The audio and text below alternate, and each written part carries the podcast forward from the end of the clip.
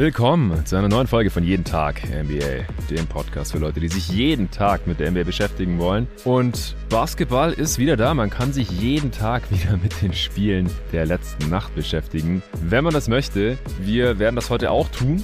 Nicht nur mit den Spielen der letzten Nacht, den beiden Spielen, nicht nur äh, dem LA Derby, Clippers, Lakers und äh, Sixers, Bucks. Jetzt haben alle 30 Teams ihr erstes Spiel gehabt und die Sixers und Lakers eben auch schon zwei, sondern wir wollen noch was anderes nachholen. Es gab noch die ein oder andere vorzeitige Extension die meisten davon von Spielern, deren Rookie-Contract jetzt ins vierte und damit letzte Jahr geht. Und außerdem hat auch noch Andrew Wiggins eine vorzeitige Extension bekommen. Letztes Wochenende. Wir hatten jetzt noch nicht die Gelegenheit, wenn wir das nicht auch noch ins Power Ranking reinquetschen wollten, darüber zu sprechen. Das äh, machen wir gleich. Aber erstmal, ja, ich hoffe, alle hatten einen schönen Start in die neue Saison, konnten schon die Spiele schauen, die sie schauen wollten. Ich habe hier heute den Luca Cellar am Start. Hey Luca. Hi Jonathan. Wie geht's dir? Wie viel kannst du jetzt schon schauen, so von, von den ersten äh, 17 Spielen müssten es gewesen sein? Ja, ich konnte zum Glück gestern und heute schon äh, ziemlich viel schauen. Heute schon beide Spiele äh, erledigt und gestern, glaube ich, habe ich viereinhalb Spiele gucken können. Das wird nicht jeden Tag drin sein, aber ja, gestern habe ich mir mal die Zeit genommen und habe den Saisonstart in vollen Zügen genossen. Ja, sehr nice. Ich glaube, es ist normal, dass man zu dem Zeitpunkt mit 16 Spiele waren es nicht 17, ähm, so ein bisschen FOMO hat, Fear of Missing Out. also gefühlt äh, wiegen die ersten ein, zwei Spiele von jedem Team auch zehnfach schwer oder so. Genauso schwer wie irgendwelche random 20 Spiele irgendwann mitten in der Saison, wenn keiner mehr so richtig äh, aufpasst oder halt die, die Liga an sich natürlich nicht dasselbe Maß an Aufmerksamkeit bekommt gerade. Und ich habe mal wieder einen Fehler gemacht, ich muss mir das echt mal aufschreiben für den nächsten Saisonstart, dass ich mir an dem Tag nach der eigentlichen Opening Night äh, nicht so viel andere Sachen vornehme. Da hatte ich halt schon die Answering Machine mit Jerry geplant, auch schon länger und dadurch konnte ich jetzt nicht so viel sehen, wie ich gerne würde. Also am liebsten natürlich alle Spiele schauen. Das äh, ist nicht möglich, wenn man noch andere Sachen organisieren muss. Und davon gibt es gerade leider, das heißt leider eigentlich zum Glück, äh, was jeden Tag NBA angeht, nicht äh, zu wenige. Dazu werde ich gleich auch noch was sagen. Aber ich konnte auch die beiden Spiele in der Opening Night sehen. Dann äh, gestern zumindest zwei Spiele komplett. Dann habe ich noch in viele andere reingeschaut. Und dann äh, letzte Nacht konnte ich Sixers Bucks auch komplett schon, also nicht live, ja, für die Hörer, die es nicht wissen. Ich schaue eigentlich nur während der Playoffs regelmäßig live. Ansonsten gibt mein Alltag das auch nicht her, dass ich jetzt irgendwie immer nachts äh, durchmache und, und wach bin und dann tagsüber schlaf. Das ist einfach kein, kein geiles Leben. Da läuft man rum wie so ein Zombie. Ich kenne es ja aus den Playoffs. Äh, und Früher habe ich das auch, als bei einem Studium oder sowas, als es egal war, wann ich jetzt morgens, morgens genau aufstehe, habe ich das auch durchgezogen, fast jede Nacht live zu gucken. Aber man wird halt auch älter und ähm, hat noch die eine oder andere private Verpflichtung im Leben, vor allem wenn man nicht alleine lebt. Und deswegen schaue ich während der Regular Season auch sehr selten live, äh, sondern stehe morgens auf, äh, schaue dann normalerweise mindestens drei Spiele, jetzt gestern und heute, also letzte Nacht waren ja eh nur zwei, ähm, aber vorgestern konnte ich leider dann auch erstmal nur zwei gucken, weil halt gerade noch andere Sachen anstehen. Und zwar, äh, wenn ihr diesen Pod hört, ist es schon öffentlich und raus, dass jeden Tag NBA Live Event, die Live Podcast Show, ich habe es hier neulich schon mal angeteasert, dafür gibt's seit heute 16 Uhr Tickets für jeden zu erstehen. Ist am 2.3.23 äh, für Basketball auch ein äh, perfektes Datum eigentlich. 23, 23, wenn man so will. Ja, das ist jetzt auf allen Kanälen live gegangen. Wenn ihr diesen Pod hört, äh, werdet ihr den Link überall finden können, auch in der Beschreibung dieses Podcasts. Natürlich Tickets gibt's auf eventim.de. Wenn ihr da jeden Tag NBA eingibt, findet ihr es natürlich auch. Ansonsten gibt's da dann auch einen Tweet zu. Es wird eine Instagram-Story oder auch einen Post äh, dazu geben. Da findet ihr das. Und die Supporter, und das hier ist ein Supporter-Pod, also alle, die diesen Podcast hören, die äh, haben dann auch schon einen Post dazu vorgefunden, falls sie eine E-Mail bekommen, wenn ein Post online geht. Ich weiß nicht, ob man das eventuell abbestellt hat oder ob die Mails bei euch auch im Spam landen, aber theoretisch bekommt jeder, der hier zuhört, immer eine Mail, wenn es einen neuen Post gibt. Und wenn es was Wichtiges zu verkünden gibt, dann gibt es normalerweise immer einen Post auf äh, steadyhq.com. So auch heute. Und die All-Star-Supporter, die haben diesen Post schon mittags bekommen. Die haben jetzt ein paar Stunden Vorkaufsrecht gehabt bei diesem Event. Das wird nicht einfach nur eine Podcast-Aufnahme sein, so viel kann ich schon verraten. Da wird es mehrere Segmente geben an dem Abend. Also es wird schon irgendwie Richtung Show gehen. Äh, wir werden mal gewohnt analytisch über die NBA sprechen, zu gewissen Themen in gewissen Konstellationen und dann wird es auch noch ein bisschen lockerer, ein bisschen spielerischer irgendwie werden. Das genaue Konzept, das äh, ist noch nicht finalisiert, da haben wir auch noch ein bisschen Zeit, aber es wird auch der ein oder andere äh, regelmäßige Gast und oder Mitarbeiter von jeden Tag NBA dort am Start sein. Also würde mich freuen, wenn möglichst viele rumkommen und endlich viele Tickets gibt's nicht. 130 ist das Maximum. Ich habe keine Ahnung, wie viele jetzt schon von den All-Stars gebucht wurden. Theoretisch gibt es, glaube ich, mehr All-Stars als 130. Und wenn, ja, weiß nicht, jeder, jeder fünfte Supporter kommt oder so, dann, dann sind die Tickets halt auch schon auf jeden Fall weg. Deswegen zögert vielleicht nicht zu lange, falls ihr Bock habt, nach Berlin zu kommen am 2. März nächstes Jahr und äh, diesen Abend mit uns zusammen zu verbringen.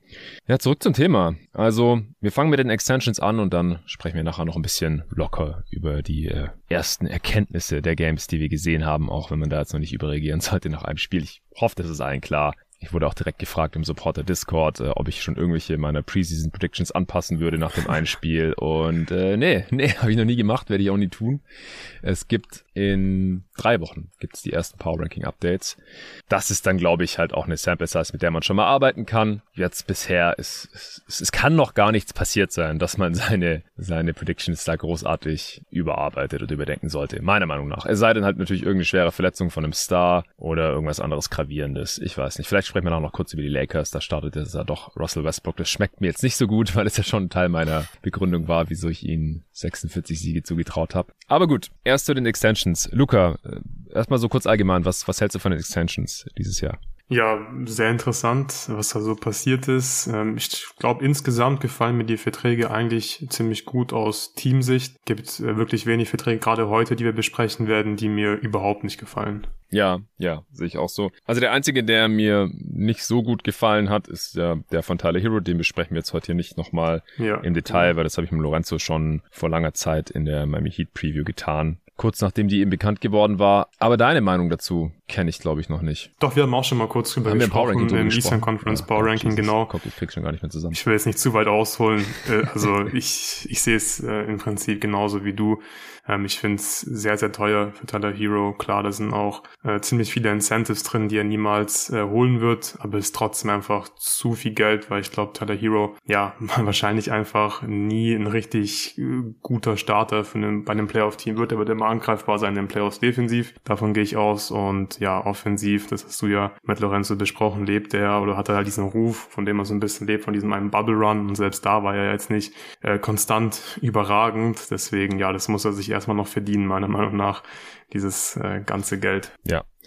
Ja, dann gehen wir vielleicht chronologisch durch. Zuerst wurde die Jordan Poole Extension verkündet. Müssen wir uns auch nicht mehr ewig dann aufhalten. Da wurde jetzt mhm. auch schon viel drüber gesprochen. Ich habe auch schon beim Talking the Game Pod zum Beispiel drüber gesprochen und ich habe auch davor schon so ein bisschen gesagt, dass ich Jordan Poole als wertvoller gegenüber Tyler Hero einschätze und deswegen kann man sich ja denken, was ich von dem Vertrag halte. Wie gefällt dir die Extension für Pool? Also kurz immer raushauen, vielleicht am besten hm. äh, die Höhe und Dauer. Ja, es sind jetzt vier Jahre und könnten bis zu 140 Millionen werden. 123 Millionen sind garantiert, 17 Millionen sind dann dementsprechend Incentives und davon sind 5 Millionen likely und 12 Millionen sind unlikely. Klar muss man diesen, äh, diesen Vertrag so ein bisschen mit dem von Tyler Hero vergleichen, weil die zwei einfach ja spielerisch äh, Ähnlichkeiten einfach mitbringen, aber auch ich finde Jordan Poole besser als Tyler Hero. Natürlich sind beide defensiv äh, anfällig und das mhm. ist halt so das große Fragezeichen auch bei Poole. Er hat zum Beispiel nur 21 Minuten pro Spiel in den Finals gespielt und dann frage ich mich schon so ein bisschen, wie wird das halt in Zukunft? Wird Poole jemand, den ich problemlos 30 plus Minuten in den ganz, ganz wichtigen Spielen äh, spielen lassen kann? Auf die Frage habe ich stand jetzt noch keine Antwort. Ich bin sehr gespannt, wie sich Jordan Poole entwickeln wird, aber er ist offensiv, finde ich, deutlich dynamischer als Tyler Hero. Also, also sein Playmaking, ähm, da muss er sich auch noch verbessern, aber auch da sehe ich ihn schon vor Tyler Hero. Und dann ist er halt ja einfach mehr als, als ein Catch-and-Shoot-Shooter, äh, hat ein besseres Ballhandling, finish besser im Ring, kommt besser zum Ring. Und deswegen gefällt mir dieser Vertrag einfach auch in Hinsicht darauf, dass die Warriors sich eigentlich nicht erlauben konnten, ihn zu verlieren. Und wenn Ownership ja so viel Geld in das Team investieren möchte, dann bitte, weil ich glaube, Jordan Poole ist schon ein wichtiger Teil, gerade in der Regular Season. Du willst Clay schon, du willst aber auch Curry nicht 35 plus Minuten spielen, dann tut's dann einfach extrem gut, Jordan Poole zu haben und der kann halt einfach noch langfristig in eine größere Rolle reinwachsen. Deswegen gefällt mir das insgesamt eigentlich ziemlich gut, auch wenn es ein bisschen teuer ist.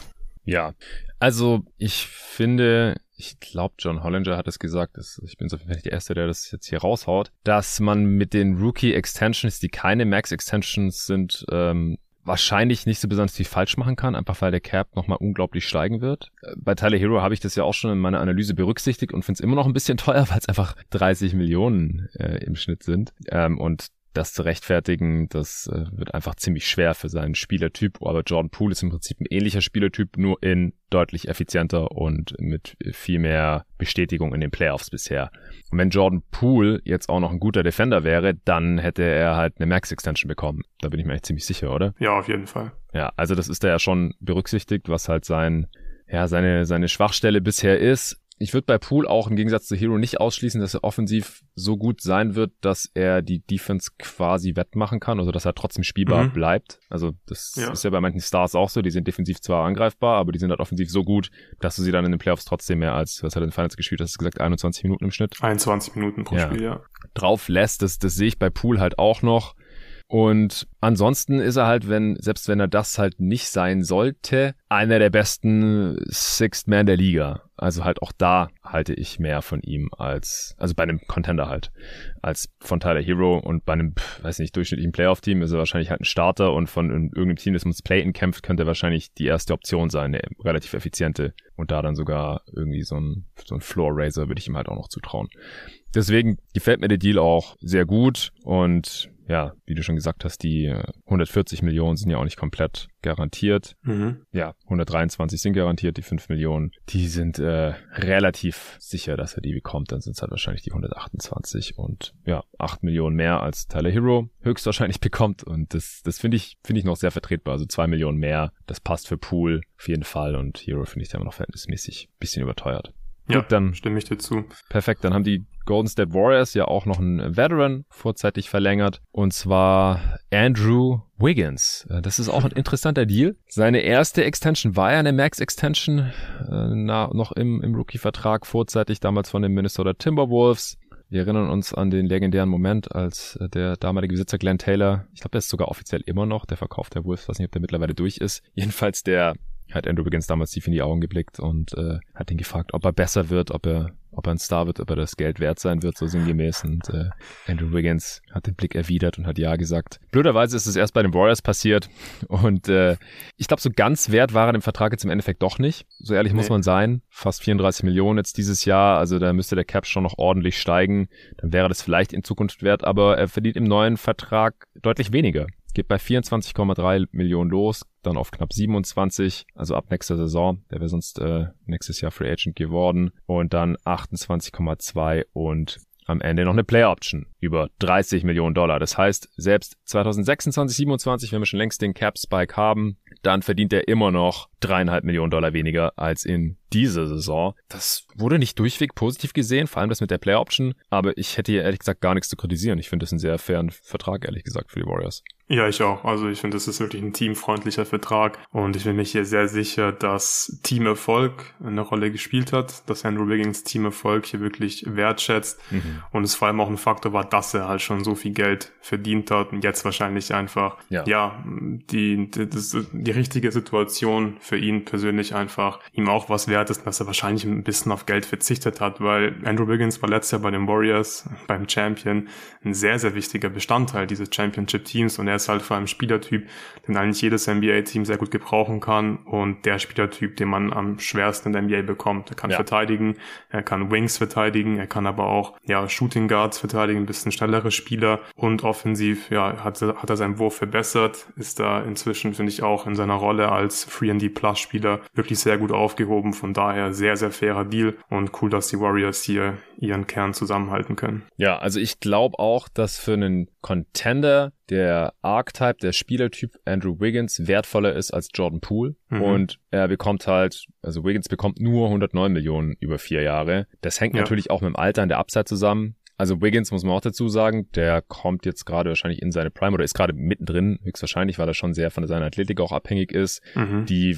wird eher nachlassen. Er ist jetzt 27, da hat er vielleicht seine besten Tage schon hinter sich, aber er hat sich ja auch spielerisch vom Skillset und auch vom Mindset, muss man dazu sagen, extrem weiterentwickelt die letzten zwei Jahre. Und deswegen kann er das Niveau wahrscheinlich noch ein paar Jahre halten. Er rutscht dann wahrscheinlich irgendwann mehr auf die vier, äh, gerade defensiv. Aber dafür hat er ja auch die Länge und, und die Kraft und den Body, dass das, glaube ich, gut altern wird, sein Skills, zumindest jetzt über die Laufzeit von diesem Vertrag. Also er wäre halt sonst mit 28 als athletischer Wing, der gut verteidigen kann und äh, an der Dreilinie nicht vernachlässigt werden kann oder nicht ignoriert werden kann, wäre der Free Agent geworden. Also ich kann mir sehr gut vorstellen, dass er als Free Agent mehr Geld hätte bekommen können. Jetzt hat er natürlich die vorzeitige Sicherheit, 109 Millionen Dollar nochmal safe und das halt bei den Golden State Warriors. Ich glaube auch, dass er ja. denen da einen Discount gegeben hat. Und bei Jordan Poole hat man halt noch die Upside. Da könnte ich mir auch vorstellen, dass er eventuell mehr bekommen hätte. Das ist ja aber immer ein bisschen der Deal bei den vorzeitigen Extensions. Ja, die Spieler verzichten halt auf ein bisschen Upside, was das Gehalt angeht und kriegen dafür halt schon neun Monate vorher oder so mhm. die finanzielle Sicherheit auf, auf Jahre hin. Und bei Poole wären wahrscheinlich auch viele Rebuilding-Teams interessiert gewesen, gerade wenn er jetzt sein, sein letztes Jahr nochmal bestätigen kann, wo er so in der MIP-Konversation war. Dann hätte der da vielleicht auch mehr bekommen können. Bei Wiggins ist es auch so.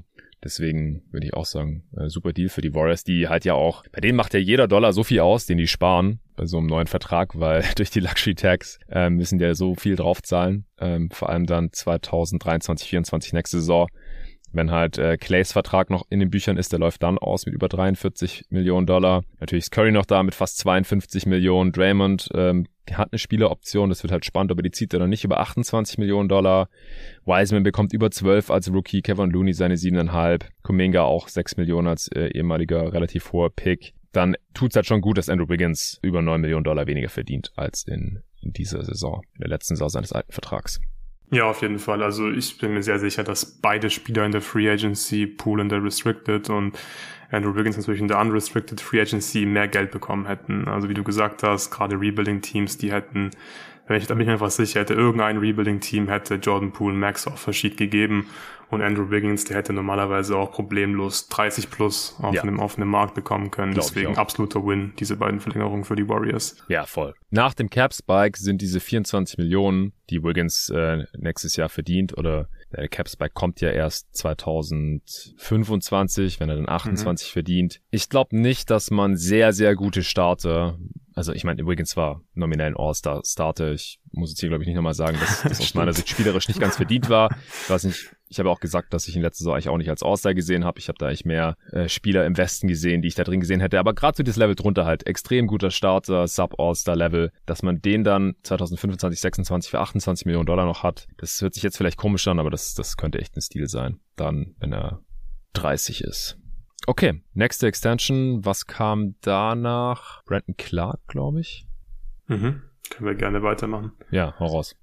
Ja, ähm, ich mag diese Verlängerung aus Sicht der Grizzlies wirklich sehr. Äh, wir haben in den Playoffs viel über Brandon Clark gesprochen, haben ihn oft gelobt, äh, hatte oft einfach einen großen Impact in den Playoffs und deswegen mag ich diesen Vertrag so sehr. Er bekommt flat 12,5 Millionen die nächsten vier Jahre. Also bekommt jedes Jahr diese 12,5 Millionen insgesamt sind es dann 50 Millionen. Davon ist alles vollständig garantiert. Und ich finde es bei Brandon Clark halt ziemlich spannend, ähm, weil ich glaube, das war jetzt davor nicht so klar, wie viel er verdient. Ich glaube, ähm, so vom Gefühl ist das sogar ein bisschen wenig für ihn. Gerade wenn man das mal so vergleicht, was zum ja. Beispiel Mitchell Robinson jetzt eine Free Agency bekommen hat. Stimmt. Ähm, der bekommt noch ein bisschen mehr Geld als Brandon Clark. Ich glaube 60 Millionen den nächsten. Ah, 60. Ja, er hat halt, glaube ich, noch ähm, genau Incentives in seinem Vertrag. Und Brandon Clark ist, finde ich, halt einfach der wertvollere Spieler. Also ist interessant, weil er startet in der Regular Season nicht. Und das ist auch nachvollziehbar. Ich finde, er funktioniert super halt als, als ähm, Backup in der Regular Season und die Rolle spielt dann in den Playoffs halt auch. Aber er spielt halt eine wichtige Rolle in den Playoffs. Kann verteidigen, da musst du nicht so viel Angst haben, dass du ihn nicht spielen lassen kannst. Dann du kannst äh, mit ihm in den Playoffs eigentlich defensiv problemlos spielen. Und offensiv ist er durch so ein Offensiv-Rebounding einfach immer ein Faktor. Finisht gut ähm, Rollman, also gerade mit seinem Floater. Und ich glaube, der wird diese 12,5 Millionen pro Jahr auf jeden Fall wert sein. Und es ist halt ziemlich cool, dass die Grizzlies jetzt so viele Spieler schon verlängert haben. Morant hat eine Max Extension bekommen. Triple J hat er auch einen interessanten Vertrag bekommen, weil er declining ist. Also von daher hat man sich, finde ich, auch ganz gut um die eigenen Bücher gekümmert und bleibt da halbwegs flexibel die nächsten Jahre. Selbst jemand wie John Concha hat eine langfristige Verlängerung bekommen. Und ja, also guter Vertrag und insgesamt machen die Grizzlies und Zach Kleinman einfach einen super Job die letzten Jahre. Ja, dass die nicht über Capspace gehen in der kommenden Saison, das war ja eigentlich auch schon nach der Adams Extension genau, klar. Ja. Deswegen passt der Move hier mit rein. Ich habe gerade nochmal geschaut, also mit Robinson 60 Millionen Dollar insgesamt, aber Declining von 17 Millionen auf 12,9 mhm. runter. Das heißt, er wird in jeder einzelnen Saison mehr verdienen als Brandon Clark und ich sehe Brandon Clark auch als wertvolleren Spielertyp an. Er ist einfach ein Two-Position-Defender, ist in den Playoffs auf jeden Fall spielbar. Er ist schon ein bisschen älter, weil er einfach ein relativ alter Rookie war. Ich hatte ihn damals sehr hoch auf meinem Board. Er kann von der Bank kommen, er kann starten. Ähm, also ich finde den Deal auch echt sehr gut. Also er, er, verdient halt so über die Laufzeit des Vertrags, am Anfang ein bisschen mehr, am Ende ein bisschen weniger, so Mid-Level Exception Money. Das ist wirklich vollkommen in Ordnung. Mhm. Ja, dann kam Nazir Little und das war ein richtiger Hammer. Äh, ich habe es dann auch direkt im Discord reingeschrieben. Wow, extrem billig oder irgendwie sowas. 28 Millionen Dollar über vier Jahre hat der unterschrieben. Hat sich komisch an, gell? 2022. Ja, ja, also als, als vorzeitige Extension. Okay, gut, du verzichtest auf ein bisschen Geld für die Sicherheit, aber also ich hätte gedacht, dass der irgendwas ja so Richtung Brandon Clark Money halt wahrscheinlich bekommt, weil er mhm. halt noch ziemlich jung ist, er hat Upside, er ist athletisch, ein kräftiger Wing, der athletisch ist und ein Dreier treffen kann. Also ich habe es gerade bei Wiggins schon gesagt, auf das, dem Level ist Nasir Little natürlich noch nicht, aber er hat aus meiner Sicht eigentlich schon das Potenzial, da irgendwie hinzukommen. Er galt ja auch damals vor der Draft ähm, erst als so Top-Level-Prospect, ist dann ziemlich abgerutscht und man muss halt dazu sagen, er hat schon einige Verletzungen gehabt. Bisher, letztes Jahr ist er dann relativ lang mit seiner Schulterverletzung ja. ausgefallen und er hat selber auch gesagt nach der Extension gegenüber den Medien, dass er sich mit der Zahl halt gut gefühlt hat. Er weiß oder er geht davon aus, dass er mehr wert sein wird aber dass es für ihn halt sehr viel Geld ist. Und ich glaube, das vergisst man manchmal so ein bisschen. Ich fand das vor einem Jahr, als Kevin Hörte sowas ähnliches gesagt hat, auch schon ganz gut, dass es halt ein Haufen Kohle ist. Und wenn du halt da echt auf Nummer sicher gehen willst, äh, dich und deine gesamte Familie auf Jahre hin, wahrscheinlich fürs restliche Leben, wenn man keinen Quatsch damit anstellt, in trockenen Tüchern zu haben und ausgesorgt zu haben und du halt, wenn du das nächste Mal Free Agent wirst, immer noch relativ jung bist und, und wenn es dir in Portland halt auch gefällt und bei ihm kommt halt auch noch dazu, er ist jetzt nicht, er ist ja gerade kein Starter, also als Backup dann, auch wenn man jung ist und ein interessantes Skillset hat. Richtig viel abzusahen in der Restricted Free Agency ist halt auch nicht so einfach. Also es ist eine niedrige Zahl, aber ich kann es schon so ein bisschen nachvollziehen. Wie geht's dir da?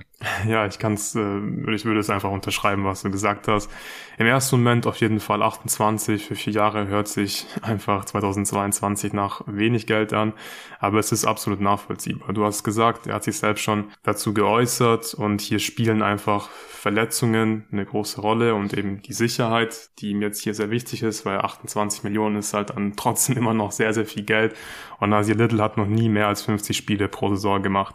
Ähm, du hast auch gesagt, dass er von der Bank kommt, deswegen da kann halt theoretisch relativ viel schiefgehen. Ähm, einerseits setzt er sich vielleicht nicht durch dieses Jahr, spielt weniger Minuten, ist vielleicht wieder viel verletzt und dann bekommt er vielleicht gar nicht so einen langfristigen Vertrag. Dann bekommt er nicht 28 Millionen über die nächsten vier Jahre, sondern bekommt nächste Saison halt irgendwie nur einen One-Year-Contract ähm, beispielsweise und einfach deutlich weniger Guaranteed Money. Deswegen ist es hier nachvollziehbar und ja, ich stimme dir zu, Nazir Little hat auf jeden Fall Potenzial. Wir haben eben drüber gesprochen. Bei Andrew Wiggins ist halt vom, vom Spielertyp her natürlich äh, jemand, den viele NBA-Teams gut gebrauchen können. Aber er muss schon auch besser werden als Shooter einfach. Also wenn er sich da nicht äh, weiterentwickelt und der Wurf nicht besser wird, dann, dann glaube ich, gibt es da auch deutlich bessere Optionen dann äh, als 3D-Spieler. Deswegen ist es dann insgesamt mit dieser Verletzungshistorie und seiner Rolle in diesem Team bei den Blazers schon irgendwie nachvollziehbar, dass er sich dafür jetzt entschieden hat, ja, sich für die Sicherheit zu entscheiden einfach und die 28 Millionen zu nehmen. Ja, genau. Ja, ich habe gerade nochmal geschaut. Bisher in seiner Karriere in 139 Spielen trifft er 31,5 Prozent seiner Dreier, aber bei nicht so schlechtem Volumen. Genau, so 5, ja, 6, 7 Dreier auf 100 ja. Possessions, äh, jedes Jahr ein bisschen höher gegangen und ja, Freiwurfquote ist über 72 Prozent, also vom Touch her wahrscheinlich schon mit Wiggins irgendwie vergleichbar.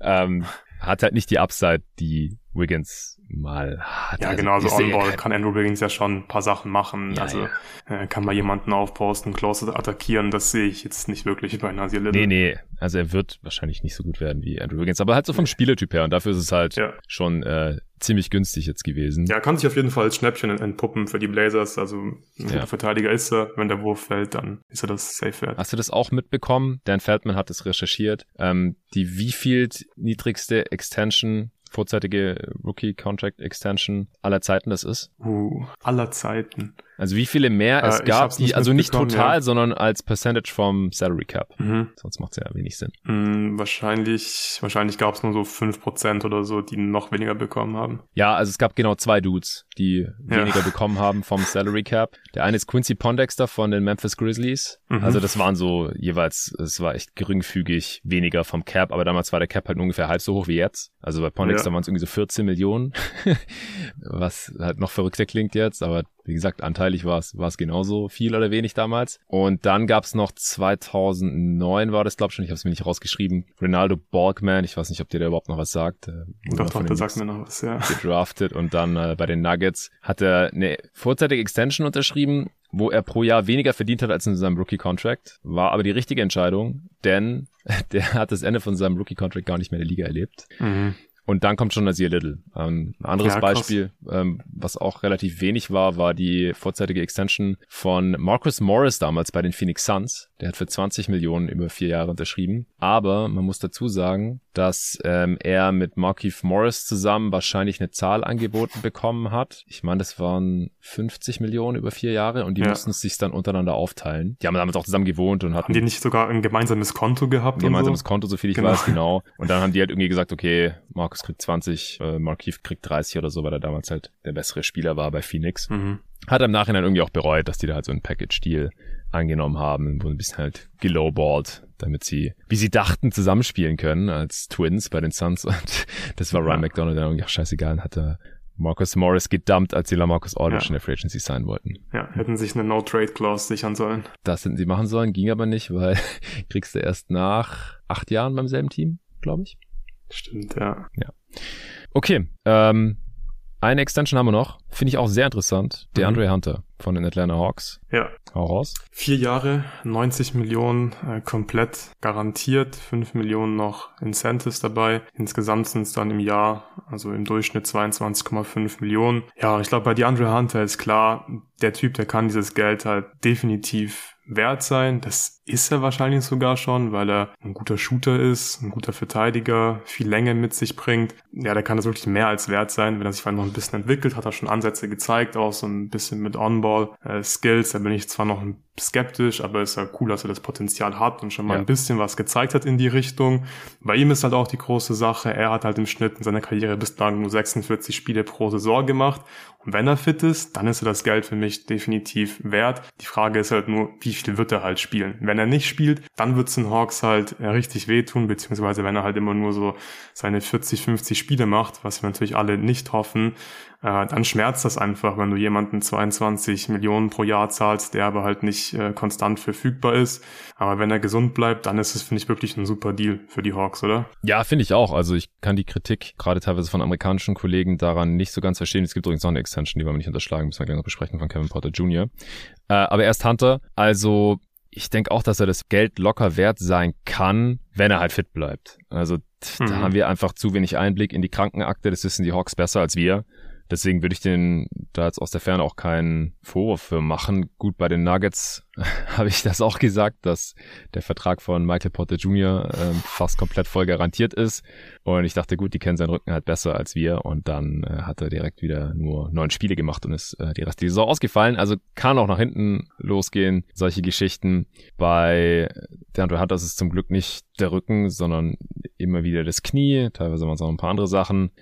Aber also, dass der nicht diese ja gut 20 Millionen im Jahr wert ist, das kann ich mir fast nicht vorstellen. Also da muss mhm. er dann halt wirklich die ganze Zeit irgendwie nur die Hälfte der Spiele machen oder sowas. Ja. ja, man kann vielleicht so ein bisschen die Struktur vom Vertrag kritisieren. Vielleicht hätten sie ja ein bisschen mehr Total Money auf den Tisch legen können, dafür aber halt irgendwie Incentives einbauen, dass er halt eine gewisse Anzahl von Spielen machen muss, damit ja. er diese Incentives halt bekommt oder irgendwie ein Guarantee ähm, oder eine bestimmte Summe einfach nur garantieren und er muss halt eine bestimmte Anzahl von Spielen dafür machen. Aber ich glaube, dass es ja insgesamt ähm, ja fast schon relativ billig eigentlich ist für so einen Spielertypen. Vielleicht war das halt der Deal. Hey, ihr gebt mir 90 ja, Millionen genau.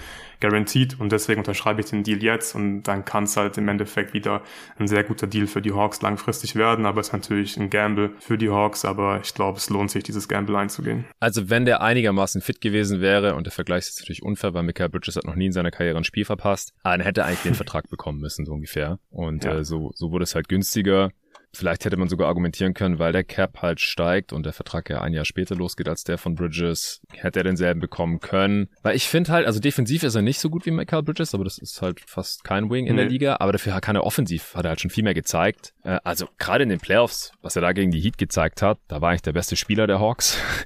Klar, die haben sich auf Trae Young fokussiert, ja, aber der hatte halt am Ball schon Sachen gezeigt, die ich von Bridges so noch nicht konstant gesehen habe über fünf Spiele in den Playoffs. Hat halt über 21 Punkte pro Spiel aufgelegt und äh, war dabei sehr effizient. Und es ist halt nicht so, dass die Heat jetzt irgendwie komplett hätten machen lassen, ignoriert haben oder so. Also, wie gesagt, wenn er fit bleibt, dann, dann wird er den Vertrag aus meiner Sicht ziemlich sicher outperformen. Mhm. Dann lass uns zu Kevin Porter kommen, ja, oder? genau, müssen wir. Ja, Crazy Vertrag. ja, auf jeden Fall. Wahrscheinlich von der Struktur her, was wahrscheinlich ist, von der Struktur her auf jeden Fall der interessanteste Vertrag. Er bekommt nämlich äh, über die nächsten vier Jahre möglicherweise 82,5 Millionen. Davon sind halt aber nur 15 Millionen guaranteed. Und mhm. das Interessante ist, die Rockets, die müssen nach dem ersten Jahr, das zweite und das dritte Jahr garantieren und nach dem dritten Jahr müssen sie das vierte garantieren. Das heißt, die Rockets haben im Prinzip nach der ersten Saison äh, die Chance zu sagen, okay, wir haben genug gesehen, äh, wir möchten diesen Vertrag nicht mehr garantieren. Oder er wird halt dann nach dem ersten Jahr nochmal zwei Saisons bei den Rockets safe spielen und dann können sie nochmal entscheiden, nachdem sie ihn weitere drei Jahre im Kader hatten, was sie im vierten Jahr machen. Ähm, wahrscheinlich hört sich die Zahl vielleicht sogar ein bisschen niedrig an, wenn man sich einfach mal nur so die nackten Zahlen von Kevin Porter äh, anguckt. Aber man darf halt nicht vergessen, der Typ, der wurde halt für einen geschützten Second-Round-Pick, Top 55 von Cleveland, mhm. Nach Houston getradet. Äh, ich glaube, der war schon so mit einem Bein raus aus der NBA. Und ja. für den sind halt, glaube ich, äh, ja, ist eine Nummer von 15 Millionen einfach äh, eine Summe, die er nicht auf dem Tisch liegen lassen kann. Die muss er nehmen. Nee. Ähm, und ich glaube, ja, er ist sich halt jetzt irgendwie auch wahrscheinlich dann sicher, ähm, dass er, dass er jetzt weiter einen guten Job machen wird und die Rockets die nächsten Jahre garantieren werden. Dann hat er halt 82,5 Millionen. Also mit seiner, mit seiner Vergangenheit und ja, den Geschichten, die es da in den letzten Jahren äh, gab, und davon gab es ja schon ein paar bei ihm, ähm, ist es, glaube ich, für beide Seiten ein guter Deal. Für die Rockets kann es ja wirklich ein Schnäppchen werden und Kevin Porter hat sich die Bag jetzt schon mal gesichert. Ja, genau, so sehe ich das eigentlich auch. Weil, wenn er halt sich nochmal einen Fehltritt erlaubt äh, oder jetzt eine schlechte Saison hat, wer weiß, ob er nächsten Sommer überhaupt 16 Millionen in irgendeinem Deal angeboten bekommen hätte. Und das muss er nehmen, das ist klar. Äh, auf der anderen Seite haben die Rockets nächste Saison, nächste Offseason einen Haufen Cap Space, aber was wollen sie damit machen? Die werden jetzt nicht irgendwelche Stars sein. Erstens, weil es kaum welche gibt in der Free Agency und zweitens, weil die Rockets noch nicht so weit sind und sie haben halt die Flexibilität, also warum nicht in dem einen Jahr halt ein bisschen mehr bieten, damit er dann halt die restlichen Jahre ungarantiert akzeptiert. Sie müssen ja dann nach dem ersten Jahr entscheiden, ob sie das dritte und vierte garantieren, oder? Das zweite und das dritte. Zweite und dritte. Genau, nach dem ersten müssen sie das zweite und dritte, nach dem dritten das vierte ja. Jahr garantieren. Ja, genau, so rum war's. Das finde ich ja. halt spannend, weil zu dem Zeitpunkt wissen sie halt wahrscheinlich schon, wohin die Reise geht. Zum mhm. einen mit dem Team, da haben sie dann nochmal hoch gedraftet. Genau. Und zum anderen halt auch mit Kevin Potter Jr. ist er die Kohle halt wert. Können sie es machen, wenn nicht, dann halt nicht. Also das ist dann halt wiederum der Vorteil, den die Houston Rockets daraus haben. Ja, also um das halt wert zu sein, muss er ein bisschen effizienter werden und äh, sich im Griff haben. Und dann kann er die Kohle auch wert sein. Es war halt so der äh, typische Moment auf Twitter, wo man erst denkt, what the fuck, 82 Millionen Dollar. Da stimmt irgendwas nicht. Da fehlen noch Informationen. Und dann kommt halt heraus, dass gerade mal 16 Millionen davon garantiert sind. Dann mhm. äh, macht das Ganze auch erst Sinn. Okay, wir machen jetzt noch Rapid Fire, ein bisschen über die ersten paar Games. Ähm, wollen uns da nicht zu sehr drin verlieren. Ja. Aber wir haben jetzt auch schon was gesehen und äh, haben ein paar Beobachtungen, ein paar Tags, die wir rausfeuern und dann musst du los, du hast noch einen Termin hau gern einfach mhm. das erste raus, was, was du jetzt hier loswerden möchtest nach den ersten drei Spieltagen. Ja, dann lass uns ein bisschen mit den 76ers anfangen. Also ich dachte es mir. Ja, ich würde tatsächlich sogar schon ähm, ja ein bisschen zurückrudern, was das Power hm. Ranking mhm. angeht. Nicht unbedingt mit der Platzierung. Da will ich jetzt noch nicht überreagieren, aber ich habe im Pod gemeint, ich sehe da tatsächlich halt irgendwie eine Top 5 Defense und ich glaube, das ist einfach nicht drin. Also Top 10 sehe ich immer noch, aber ich glaube, Top 5 ist nicht möglich, weil Embiid einfach in den ersten zwei Spielen ja wieder so ein bisschen lustlos verteidigt hat. Hm. Beziehungsweise ich habe da jetzt nicht viel davon gesehen, dass er jetzt mit mehr Energie verteidigen möchte und jetzt konstant einfach an diesem Ende des Feldes Gas geben möchte. Und hm. wenn Embiid halt ja da nicht fokussiert ist und nicht äh, richtig verteidigt, dann sehe ich da überhaupt gar keine Top 5 äh, Defense. Dann fand ich es auch sehr überraschend, dass sie sie wirklich einige Pick and Rolls geswitcht haben. Also gerade jetzt gestern Nacht haben, haben sie mit Embiid und Harden beispielsweise fast alles geswitcht. Ich war mir manchmal nicht sicher, ob es jetzt wirklich ein Switch sein soll oder ob sie Drop spielen sollen, weil defensiv äh, war das von beiden äh, teilweise wirklich ziemlich mies und da mhm. hat die mhm. Kommunikation auch gar nicht gepasst. Äh, ist natürlich jetzt eine sehr, sehr kleine Sample Size, aber die Sixers haben mit Beat auch ein Defensive Rating von 118 gehabt in den ersten beiden Spielen und da gab es schon Lineups, die besser verteidigt haben. Also beispielsweise Hardenhaus, Melton, Tucker und Harris. Die haben mir gemeinsam auf dem Feld ganz gut gefallen. Das hat sowohl defensiv als auch offensiv gut funktioniert. Und das wiederum gefällt mir eigentlich, dass man wirklich mit Tucker auf der 5 so ein bisschen spielt in der ja. Regular Season. Dann kannst du, finde ich, auch äh, wirklich mal phasenweise switchen. Das hat mir gut gefallen. Da war plötzlich viel Energie zu spüren auf dem Spielfeld. Und das ist halt vor allem was im Hinblick auf die Playoffs, glaube ich, was halt interessant werden könnte, wenn du dann vielleicht wirklich gar nicht Harrell oder Reed spielen lassen musst. Natürlich ist mir Reed deutlich lieber als, äh, als Montrezl Harrell Tackle. Aber das ist so ein bisschen das Positive, was ich von der Sixers Defense hier mitnehme aus den ersten beiden Spielen. Dann außerdem James Harden. Ja, gefällt mir eigentlich ganz Sieht gut jetzt aus, in den ne? ersten beiden Spielen. Sieht fit aus. Bin weiterhin der Meinung, dass der Burst nicht wirklich zurück ist. Also ja, hat jetzt nicht super viel am Ring oder so gefinisht. Aber was mir richtig gut gefällt ist, dass er Würfe aus der Midrange nimmt. Ja. Weil ich glaube, wenn er einfach nicht mehr so kinderleicht zum Ring kommt wie früher und nicht 15 Freiwürfe pro Spiel wirft, dann braucht er da einfach so ein In-Between-Game. Dann kann er nicht nur irgendwie Fouls ziehen und Stepback-Dreier nehmen, weil dann kann das halt einfach gerade in den Playoffs schiefgehen oder es wird einfach schiefgehen in den Playoffs. Und er hat jetzt in den ersten beiden Spielen 44 Prozent seiner Würfe aus der Midrange genommen und das war dann wirklich phasenweise auch wichtig für die Sixers, ja. dass er diese Würfe nimmt. Er hat sie auch getroffen, hat sie jetzt in beiden Spielen insgesamt ganz gut getroffen. Also ja, ganz gute Ansätze. Ich hoffe, das geht weiter. Dann direkt noch Doc Rivers schnell kritisieren. Ich frage mich, warum spielen, äh, also warum spielt Montrezl Harrell überhaupt? Aber es ja. war eigentlich klar. Und dann Harden 40 Minuten gestern Nacht, Tucker 39 Minuten. Was ist los? Haben die Playoffs schon angefangen? Habe ich irgendwas verpasst? Warum spielen die so viel? Also gerade Tucker und Harden, da ist doch einfach das Ziel, die müssen frisch für die Playoffs sein. Können wir bitte aufhören, die zwei irgendwie 35 plus Minuten in der Regular Season spielen zu lassen? Das ist das zweite Saisonspiel. Also verstehe ich überhaupt nicht und ich hoffe, dass wir das äh, nicht mehr so schnell wiedersehen. Ja, also ich meine, wir hatten jetzt die coole Situation als Beobachter oder Fans, dass die Sixers direkt gegen die zwei anderen Top-Teams im Osten ran durften. Erst mhm. gegen die Celtics, äh, was sie relativ deutlich verloren haben, vor allem weil sie die Celtics überhaupt nicht verteidigen konnten. Das hast du ja auch gerade so ein bisschen angesprochen. Und dann halt auch am offensiven Ende ihrerseits nicht ganz mithalten konnten, weil die Celtics Defense halt einfach krass ist und Joel Embiid da so ein bisschen seine Probleme mit hatte. Gegen die Bucks war es dann deutlich knapper. Also ich würde jetzt auch echt nicht überbewerten, dass die Sixers hier jetzt 0-2 in die Sorge gehen. Ich meine, die haben zwei Punkte verloren. Nee, Gut, bei den Bucks haben Middleton und Pat Connaughton gefehlt. Die, die fehlen jetzt die ersten paar Saisonwochen. Also die waren eigentlich geschwächt und man hat trotzdem verloren. Aber da sah man schon deutlich besser aus. Was ich da krass fand, war, dass man halt ohne Embiid teilweise besser ausgesehen hat. Ähm, der Run ja, auf jeden Fall. Viertel. Also die waren wirklich besser. Ja. Ja, ohne Embiid. Nee, aber ich kann mir halt vorstellen, dass Doc Rivers jetzt auch die, in diesen ersten beiden Spielen halt schon so ein bisschen all out gehen wollte und das so ein bisschen wie ein Playoff-Spiel behandeln wollte, was die Minutenanzahl angeht oder allgemein halt angeht, damit man halt mit den Erkenntnissen arbeiten kann, die restliche Regular Season. Also ja. ich glaube nicht, dass Tucker halt äh, 36 Minuten pro Spiel oder so spielt. Ich hoffe es. Mhm. und Harden auch nicht. Auch wenn er gerade fit aussieht, aber es sind halt noch 80 Spiele zu spielen. Ja. Aber wenn Harden halt wirklich auf dem Niveau so einigermaßen bleibt, dann, dann ist er halt wirklich back. Also das, das sah schon noch mal eine Spur krasser aus als die letzten zwei Jahre, das muss man wirklich sagen. Also dass der Burst nochmal zurückkommt, das habe ich mit dem Alter jetzt auch nicht erwartet. Aber die Confidence ist da und, und der Touch äh, ist, ist da mhm. und ist voll, voll im Flow offensiv. Und, und ja, er hat sich einfach so ein bisschen, angepasst halt. Das ist halt wichtig, finde ich. Mhm. So man sieht, dass er, dass er halt sein Game anpassen möchte und mehr genau. Midrange-Würfe nimmt und das ist halt wichtig. Ja, exakt. Okay, äh, in welche Richtung wollen wir noch gehen?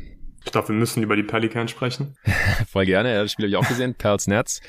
Äh, haben direkt losgelegt wie die Feuerwehr ja. und waren 20 zu 6 vorne oder sowas. Also einfach offensiv trotz der äh, ja, weirden Starting-Lineup. Hast du jetzt gesehen, mhm. wie die, was mein Case war für die Top 10 auf, jeden, auf jeden Fall, auf jeden Fall.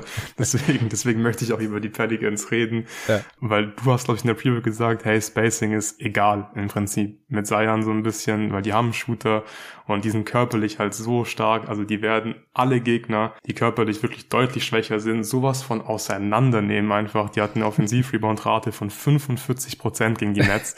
ja. Die haben also fast jeden zweiten eigenen äh, Fehlwurf gereboundet. Und wie gesagt, also die werden, glaube ich, so krass Bullyball teilweise spielen. Und die sind einfach auch skilled. Also sie haben so viele Optionen. Ich habe auch so ein bisschen das Gefühl gehabt, keine Ahnung, müssten wir wirklich äh, Devante Graham und Najee Marshall spielen. Ich glaube, man könnte sogar noch ein bisschen eine kürzere Rotation spielen, ein bisschen mehr Minuten noch für Alvarado und Trey Murphy hätte ich gerne gesehen, aber ja, es ist Regular Season und die Pelicans, die haben schon im ersten Spiel richtig Spaß gemacht und ja, ja ist auf jeden Fall ein League Pass Team.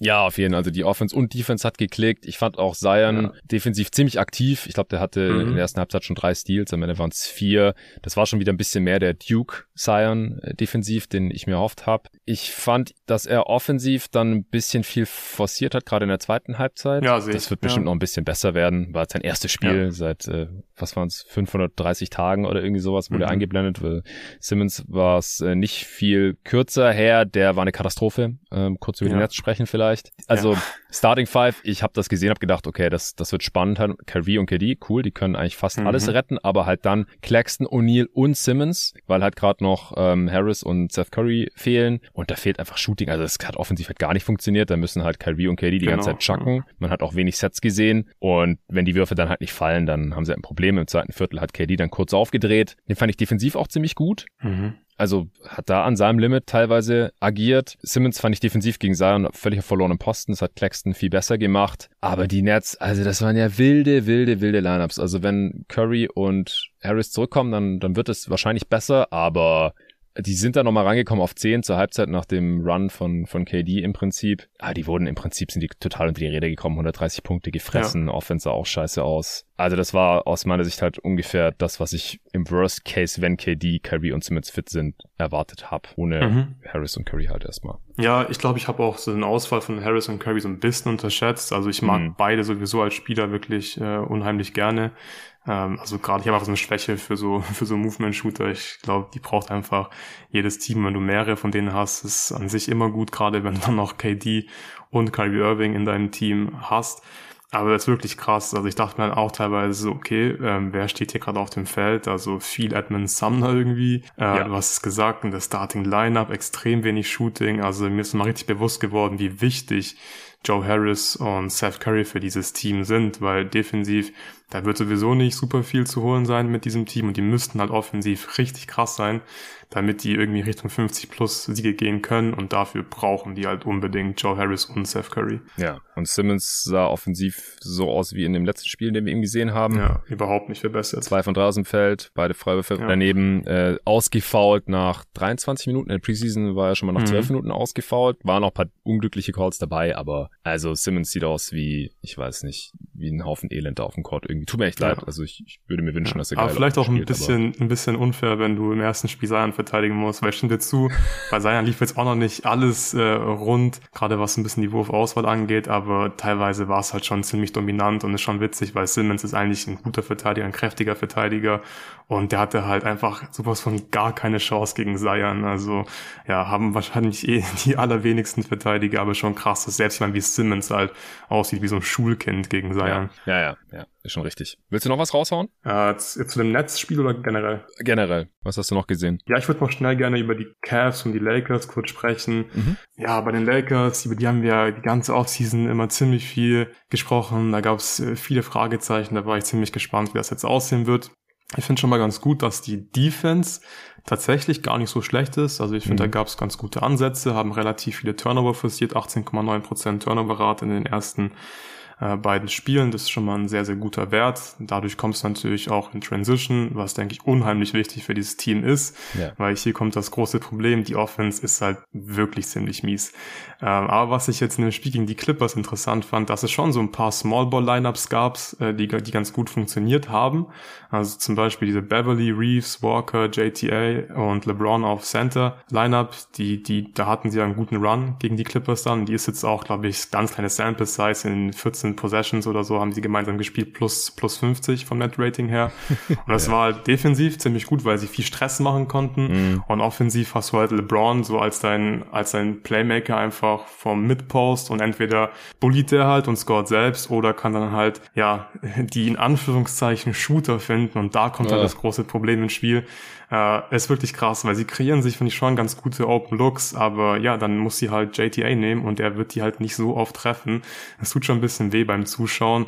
Lonnie Walker, äh, glaube ich, muss man so ein bisschen positiv hervorheben. Auch jetzt nicht der beste Shooter, aber ich finde, er nutzt halt so diese, diesen, diesen Vorteil, den dann oft LeBron kreiert, ganz gut, weil er halt die Close Wards wirklich gut attackiert, beziehungsweise er hat es gegen die Clippers halt sehr, sehr gut gemacht, 26 Punkte gemacht. Mhm. Und so mit seinem Drive und seiner Athletik, ich finde es passt besser, als ich es mir eigentlich vorgestellt habe. Aber ja, die Lakers Offense, die ist teilweise schon wirklich äh, sehr, sehr schlecht und ich glaube, ähm, ja, das wird man auch nicht so richtig in den Griff bekommen können im Verlauf der Saison, weil dafür hast du einfach zu wenig Shooter und insgesamt nicht das passende Personal. Ja, also ich glaube, man wird nicht die gesamte Saison im unteren 20er-Bereich von Downtown treffen. Mhm. Äh, sie haben jetzt halt 85 Dreier genommen und 19 davon getroffen in den ersten beiden Spielen. Billy Brown gesagt hat, sie haben keine Laser im Team. Äh, ich ich habe mich gefragt, ob der irgendwie mal bei Arne im Pod zugehört hat. Tüp, tüp. tüp, tüp, tüp. Bertrand Straight vielleicht? Äh, ja, vielleicht. Westbrook zu den Mavs oder so. Für Bertans, ja.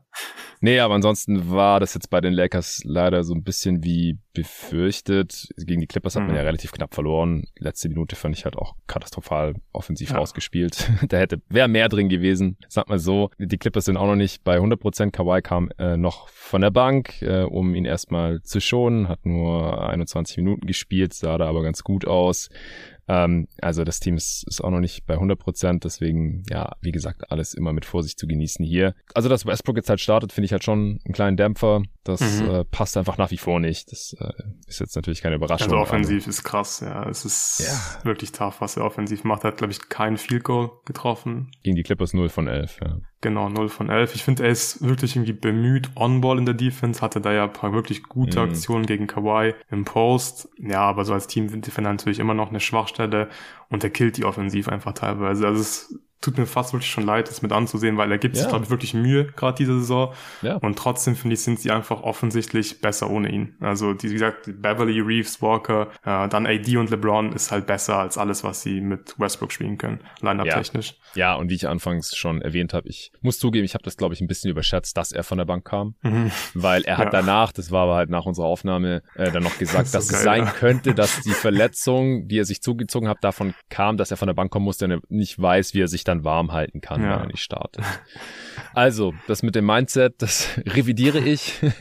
Scheint immer noch nicht weit her damit zu sein, leider. Weil, wie gesagt, äh, in der Starting Five wird es wahrscheinlich nichts. Es gab jetzt auch die Meldung, dass die Lakers jetzt einfach mal gucken, äh, welches Team zuerst implodiert und ob man da dann vielleicht einen Trade einstellen kann, weil sie dann mit dem bisherigen Trade-Angeboten noch nicht zufrieden mit sind. Also wird nicht ewig so weitergehen. Dann frage ich mich halt, warum startet man jetzt noch mit Westbrook? Aber wir werden sehen. Äh, Cavs wolltest du noch irgendwas sagen, aber du musst auch gleich los. Also sag mal, ja, was du sagen Ja. Genau, schnell noch, ja, schnell noch kurz zu den, zu den Cavs was. Da war die große Frage auch in der Preview ähm, mit dir und äh, Ole, wer auf der 3 starten wird. Und ich glaube, für dich war klar, Okoro der Favorit ja. äh, für den, für den Starting-Spot als Small Forward. Und der hat halt nur elf Minuten bekommen. Ich habe jetzt mehrmals schon nachgeschaut, ob ich irgendwas verpasst habe, ob irgendwie verletzt ist, was ich verletzt hatten im Spiel, aber scheinbar gab es da keine Verletzung, wirklich nur elf Minuten gespielt. Dean Wade 22 Minuten, äh, JD Osman 28 Minuten, also wäre schon krass, wenn er jetzt der dritte Small Forward in der Cavs oder der vierte nach äh, Caris LeVert, der starten durfte, wenn mm. er der mhm. vierte Small Forward ist und wirklich ja konstant so wenig Minuten bekommt. Da bin ich mal gespannt, wie sich das entwickeln wird.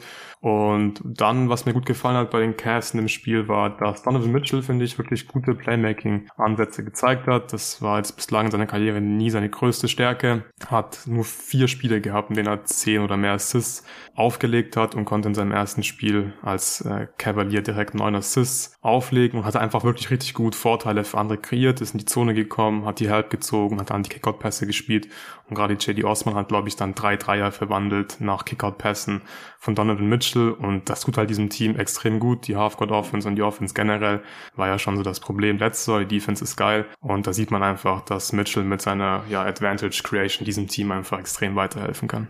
Ja, das Spiel habe ich nicht gesehen, deswegen kann ich nichts dazu sagen. Ich finde es mhm. äh, persönlich natürlich schade, dass Okoro nicht startet. Ich meine, sie haben das Spiel verloren. Vielleicht gibt's jetzt ein Outcome-based Decision und man verändert die Starting ja. Five. Allerdings äh, haben sie nicht so effizient gescored, deswegen spricht es wahrscheinlich man auch muss auch, ja, ja, man muss auch dazu sagen, dass sich Darius Garland nach, glaube ich, 13 Minuten oder so verletzt hat naja. und dann gar nicht mehr gespielt hat in der zweiten Halbzeit. Ja, der hat einen Finger ins Auge gekriegt, oder? Genau, ja. Unglücklich. Ja. ja, hoffen wir, dass es nicht so schlimm ist, weil das äh, ist auch schon mal übel ausgegangen. Ich kann mich an eine Geschichte äh, mit Amari Stoudemire damals erinnern, Mitte der 2000er in Phoenix.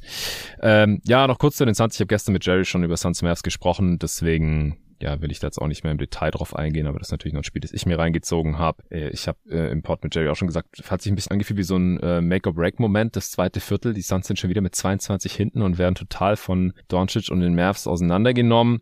Also die haben auf jeden Fall Lineups, die offensiv unglaublich stark sind. Das war ja auch so zu erwarten. Gerade Christian Woods hatte da einen krassen Run im 16, äh, im vierten Viertel hat er 16 Punkte in Folge gemacht mal, wurde dann wieder runtergenommen. Ich bleib dabei, dass die Mavs defensiv nicht mehr auf dem Niveau sind normalerweise, zumindest halt nicht, wenn McGee seine Minuten bekommt. Der, ja, ich glaube, wir wissen halt einfach, was was McGee halt ist, da einfach ziemlich äh, jumpy teilweise hinten drin ist. Äh, die Aiden hat ihn da auch einmal wunderschön aussteigen lassen und ähm, ist auch zum Korb, hat geslammt und hat sich nicht für den Hookshot entschieden.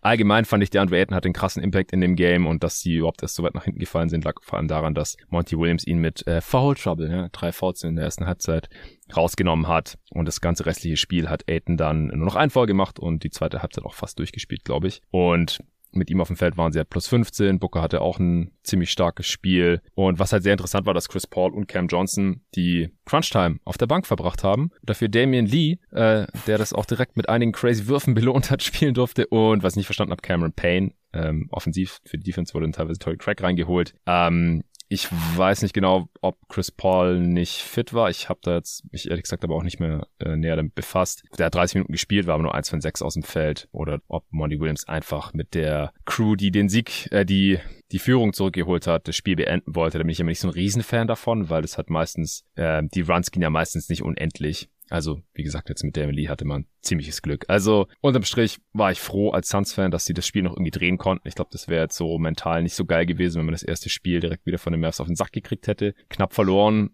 Damit hätte man vielleicht leben können. Jetzt hat man knapp gewonnen. Ich glaube, das ist unglaublich wichtig, auch wenn man halt gesehen hat, dass es da noch nicht so klickt. Also, die Lineups von Monty Williams waren echt wild. Ich habe keine Ahnung, wie die Bankline-Up aussehen oder funktionieren wird nach dem Spiel, weil er einfach sieben Bankspiele eingesetzt hat. In der völlig normalen Rotation, also ohne dass jetzt immer von den Star mhm. Startern verletzt war oder sowas.